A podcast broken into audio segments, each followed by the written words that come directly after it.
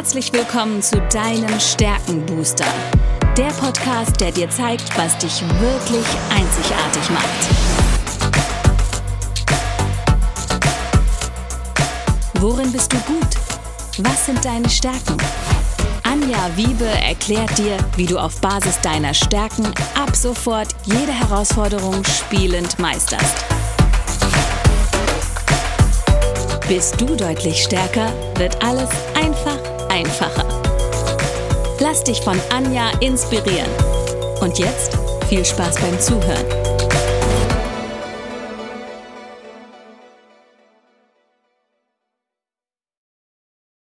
Ja, hallo und herzlich willkommen zu deinem Stärkenbooster.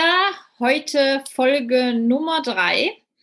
Und ich weiß etwas über dich, was du vielleicht nicht weißt. Du hast wunderbare Talente, die unglaubliches Potenzial haben. Und auch heute habe ich die liebe Jenny wieder dabei, weil die hat unglaubliche Talente, ähm, mit mir diese Interviews zu führen. Und heute geht es um das Thema Stärken, Stärken. Ja, warum Stärken, Stärken? Und vor allem, warum es so schön ist, davon zu erfahren, dass man sie denn hat. Dafür habe ich dich, dafür haben wir alle dich. Das ist toll. Deswegen erzähl vielleicht noch mal ganz kurz. Ich habe Talente, das habe ich herausgefunden das letzte Mal in unserem Podcast und die kann ich zu Stärken machen. Warum ist es denn wichtig, dass ich diese Stärken auch gut nutzen und anwenden kann? Ganz einfach, um mit Leichtigkeit erfolgreich zu sein. Ja, erfol erfolgreich ist ja vielleicht gar nicht alles. Erfolgreich finde ich ist manchmal so ein bisschen sogar negativ geprägt, weil es so ein bisschen mit Leistungsdruck und ähm, Orientierung zu tun hat. Es hilft mir auch so, ne? Privat ja auch. Äh, und, und wie gesagt, erfolgreich kann für dich sein, zum Beispiel ähm, ein bisschen mehr Ruhe in deinem Leben zu integrieren und eine Stunde am Tag Ich-Zeit für dich rauszuholen. Und auch da können dich deine Stärken dabei unterstützen. Ähm, sie können dich allerdings auch davon abhalten, wie bei mir zum Beispiel mit Leistungsorientierung und Höchstleistung auf eins und zwei ist das Thema Ruhe und Pausen machen. Ne? Nicht so ganz meins und äh, auch einer der Gründe, warum ich das eben sehr exzessiv betrieben habe in meiner Zeit in der Bank und auch 17 Mal einen Hörsturz in dieser Zeit hatte. Davon habe ich ja beim letzten Mal erzählt, ja. Ja, hier äh, käme auch vielleicht die Erklärung für das Duracell-Häschen, was du das letzte Mal genannt hast. Genau. genau. Also, und das, äh, da sind wir aber direkt mitten im Thema. Ne? Das ist ja so dieser konventionelle Ansatz, den wir kennen, wenn wir uns in irgendeiner Form mit Entwicklung, mit Persönlichkeitsentwicklung beschäftigen, mit Coaching, mit was auch immer. Dann ist der Ansatz, finde einen Bereich, in dem du Verbesserungspotenzial hast und versuche einen Plan zu machen, wie du dich ähm, steigern kannst. So. Das ist so dieser konventionelle Ansatz. Das heißt, Verbesserungspotenzial erkennen, Plan machen, Verbesserungen erstellen und dann hoffentlich äh, Schwächen beheben. Das ist so der konventionelle Ansatz, mit dem immer noch ganz viele Menschen durch diese Welt laufen, auch durchaus erfolgreich, aber vielleicht um den Preis wie bei mir zum Beispiel der Gesundheit. Ja, also einmal möchte ich ganz klar sagen, also es ist nicht äh, nur förderlich, äh, seine Stärken zu können, was den Beruf angeht, sondern tatsächlich auch das ganze Leben. Es geht ja in deinem Stärkenbooster gar nicht darum, dass ich nur erfolgreich bin in meinem Business. Nein, Nein, es, es geht, es geht, äh, vielleicht kann man es, ich, ich finde immer, die englischen Begriffe sind manchmal ein bisschen leichter. So dieses Thema Performance, ja. Das heißt, eine gute Performance zu erzielen, aber in allen Lebensbereichen. Das heißt nicht, die, die Zahlen äh, in der Bank beispielsweise zu erreichen, sondern Performance ist für mich auch eine, eine, eine gute Performance in, für mein Leben zu haben. Eine hohe Lebensqualität ist auch eine Form von Performance, die ich für mich erreiche. Und das äh, schaffen letztendlich die Stärken, ja.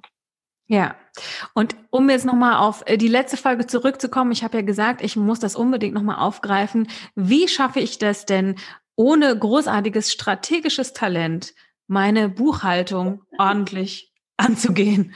So, dass sie mir sogar vielleicht auch, naja, Spaß macht, vielleicht muss sie mir nicht Spaß machen, aber dass ich zumindest einen Weg finde, damit umzugehen.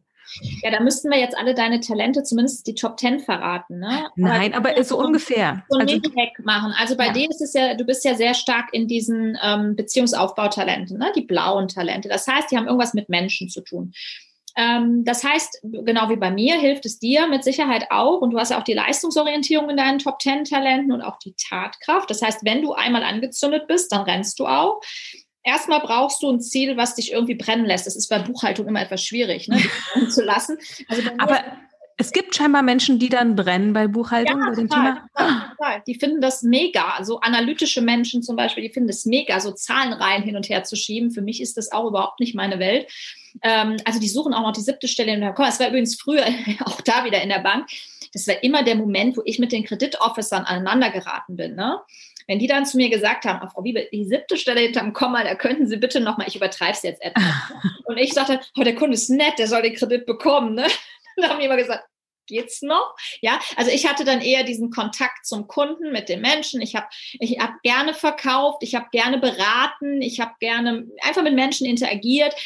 Träume erfüllt, gesehen, welches, welche Möglichkeiten die haben, sich ihre Träume zu erfüllen. Ja, und dann kommt halt jemand, der guckt halt mit dem spitzen Bleistift dahinter, was ja auch gut und richtig ist, um Schaden dann von der Bank abzuwenden. Und das gibt dann, wenn ich kein Verständnis habe dafür, dass der andere nicht falsch ist, sondern einfach nur anders tickt, ähm, dann gibt's halt Konfrontation und die kann ich mir ersparen. Und das ist natürlich so einer meiner Grundsätze, die ich auch durch die, durch das ganze Stärkenthema und ich Mache ich ein zweites Fass auf. Ne? Das Stärkenthema ist ja nicht nur so entstanden, wie ich es beim letzten Mal erklärt habe. Also die Basis ist dieses Mentaltraining gewesen, ne? Wurzeln, nochmal als Erinnerung. Aber ich habe dann gesagt, ich will mich noch viel mehr damit beschäftigen und habe dann das, die Psychophysiognomik gelernt. Das ist das Gesichterlesen. So, hat jetzt mit Gallup nichts zu tun, mhm. aber geh mal in eine Firma rein und sag, ich kann die Mitarbeiter, kann ich ähm, stärken, kann ich im Gesicht erkennen, dann sagen die, ja, ja, gehen Sie mal woanders hin, aber nicht ja, uns. Das für eine ESO-Tante. Genau, genau, voll spooky. Ist es nicht, aber das steht auf einem anderen Blatt. Aber es ist für mich auch ein, ein wirklich ein, ein Talent, ein Stärkenansatz. Und Gallup ist insofern, und das ist immer, das, das ist das, was, was immer der Bonuspunkt ist, es ist wissenschaftlich erwiesen. Es gibt Forschung, es gibt, die forschen wirklich zu gefühlt jedem Thema, du kriegst zu allem irgendeinen Artikel. Und das ist so der Hintergrund, ähm, weshalb es einfach akzeptierter ist. Das heißt nicht, dass das eine richtig, das andere falsch ist. Der Ansatz ist der gleiche. Ob ich jetzt im Gesicht eines Menschen erkenne, welche Talente er lebt oder eben nicht lebt, oder ob ich das über einen Test, den er selbst gemacht hat, wir brauchen ja was für unseren Kopf, ne? Wir Menschen, ist ja so. Also wir müssen es ja verstehen.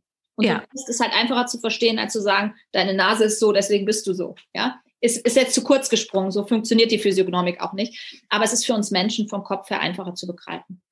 Also, also ich weiß, ich habe Stärken. Kommen wir jetzt nochmal auf meine Buchhaltung zurück. Ich habe auch Schwächen. Die ja. liegt auf jeden Fall dort. Ja.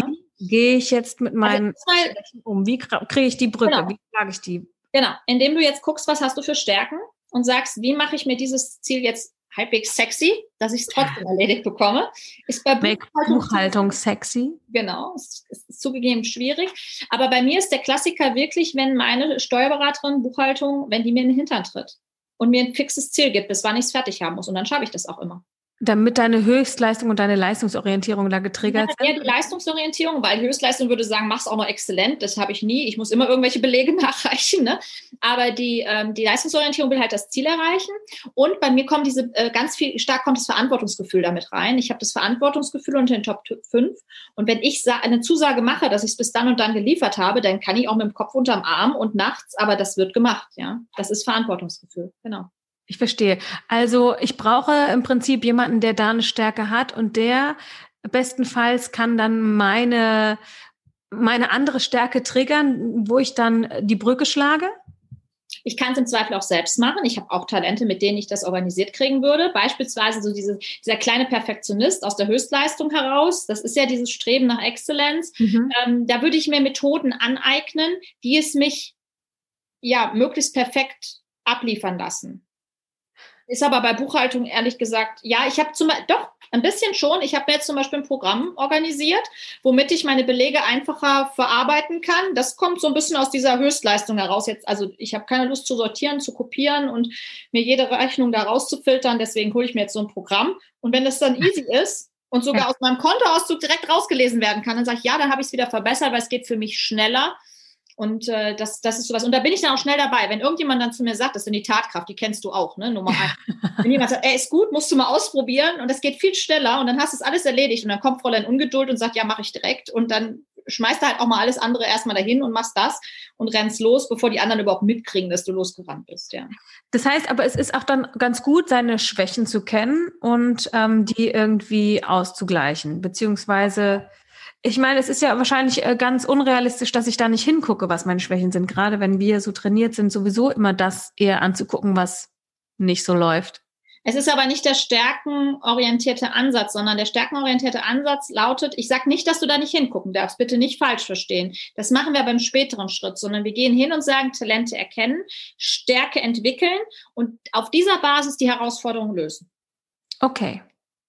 Alles klar. Und nicht, Schwäche erkennen, Fehler erkennen und dann gucken, wie ich das gelöst bekomme, sondern wir gehen wirklich hin und gucken uns die konkrete Situation an. Das heißt, ähm, wenn wir wirklich Schwächen haben, ähm, es ist halt nicht alles erlernbar. Das müssen wir uns einfach klar machen. So, und wenn du ähm, Oh, jetzt, jetzt, hat sie, jetzt hat sie einen Glaubenssatz von mir über den Haufen geworfen. Was? Es ist nicht alles erlernbar? Nein, nein, definitiv nicht. Ich war immer der Meinung, man kann alles lernen. Ähm, es gibt, also Verhaltensweisen gibt es nur einige wenige, die wirklich erlernbar sind. Wir reden über Verhalten, ne? Okay. Also du kannst sicher kochen lernen, du kannst sicher auch irgendwie Klavier spielen lernen, aber wenn du null Rhythmusgefühl hast, wird es anstrengend werden. Behaupte ich jetzt einfach, obwohl ich kein Klavier spiele. Also ist so, es ist so. Wir gucken uns meine Herausforderung an oder die eure Herausforderung natürlich und dann ähm, schauen wir, mit welchen Stärken bekomme ich das gelöst. Genau. Und wir gucken uns immer an, wie die Besten äh, in einer bestimmten Funktion eine Herausforderung lösen. Und die haben dann die gleichen Ergebnisse.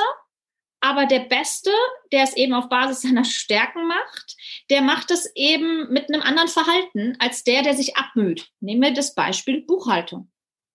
Ja, Klar, ich kann mich auch da drei Tage abmühen und das versuchen, perfekt hinzubekommen. Aber abgesehen davon, dass ich dann eh keinen Bock mehr habe, ähm, es ist halt wirklich, es ist so energieraubend. Und der Punkt ist der, Schwächen zu besiegen hilft, Fehler zu vermeiden, aber der Ausbau von Stärken führt zum Erfolg. Und das ist ja das, wo wir hin möchten.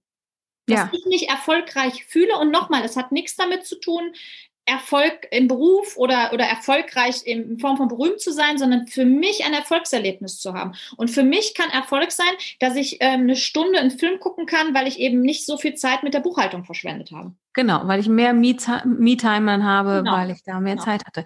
Und natürlich, was wir schon die ganze Zeit auch immer mal wieder angesprochen haben, man kann sich auch einfach da Hilfe holen von jemandem, der da seine Absolut. Stärken hat. Absolut, genau. Und, und das ist sowieso ein Thema, womit wir Menschen uns, ähm, ich muss nicht, also gerade wir Frauen, glaube ich, ne, ich muss nicht alles alleine schaffen. Und wenn ich mir dann sage, und schöner neuer Glaubenssatz, wenn wir den jetzt bei dir etabliert haben, wunderbar, nur einige wenige Verhaltensweisen können wirklich erlernt werden. Und dann hast du Regel Nummer eins verstanden im persönlichkeitsorientierten Stärkenansatz. yes. Super. Also, dann, wie gesagt, Fertigkeiten wissen ist ja. was anderes. Ja, bitte Unterscheidung. Es geht hier wirklich um Verhalten und, ähm, und, und Fertigkeiten wissen kannst du fast alles, kannst du dir aneignen. Alles halt klar. Was wir auf jeden Fall jetzt nächstes Mal genauer angucken wollen, weil wir haben es jetzt schon so oft genannt, diese einzelnen Stärken, die einzelnen Namen, die Talentnamen, die du immer mal jetzt so genamedroppt hast sozusagen, wo man vielleicht schon mal was mit anfangen konnte, aber noch nicht genau wusste, ah, wovon redet sie jetzt. Da werden wir nächstes Mal nochmal genauer drüber sprechen. Es geht um die Cl Clifton Strength äh, genau, um diesen Test natürlich auch und um alles, was dabei rauskommt, um diese 34 Talente, wie die eingeteilt sind, was es auf sich hat. Und das erfahrt ihr alles beim nächsten Mal. So machen wir das. Ich freue mich drauf, Jenny. Danke dir. Danke. Tschüss, bis nächstes Mal.